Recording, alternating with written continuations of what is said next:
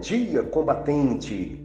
Ebenezer, o texto bíblico para nossa meditação do combate diário encontra-se no Evangelho segundo Mateus, capítulo 14, versículo 30, na Bíblia NVI, nova versão internacional, que diz: Senhor, salva-me.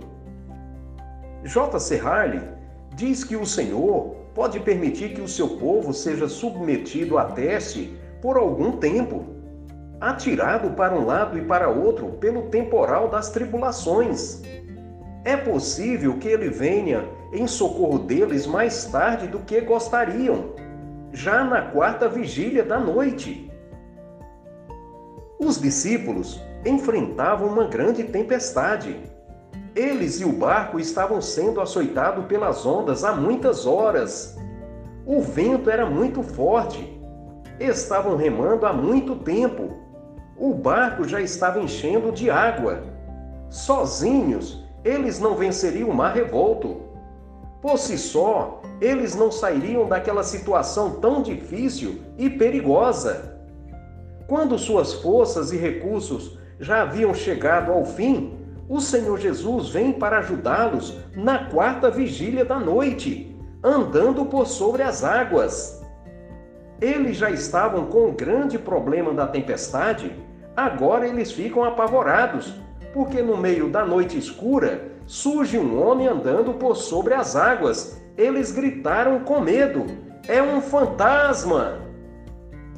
Eles não sabiam se temiam mais a tempestade ou aquele homem andando sobre as águas, que pensavam ser um fantasma.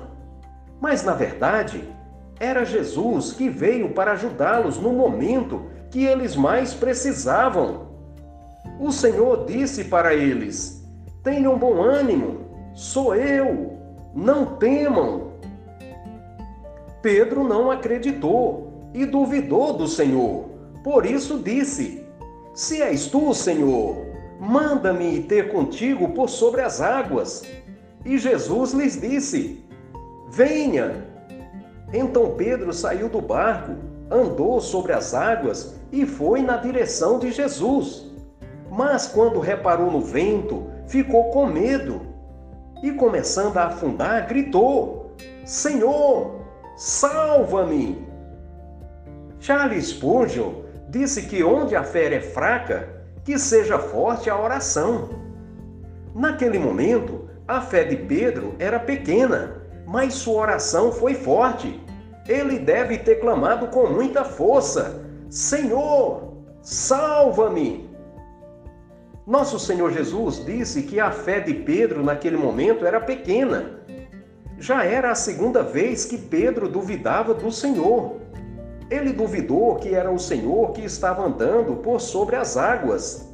Agora, ele duvidou da palavra e autoridade do Senhor Jesus sobre as forças contrárias da natureza. Mas, mesmo uma pequena fé na pessoa certa, em Jesus é suficiente para salvar.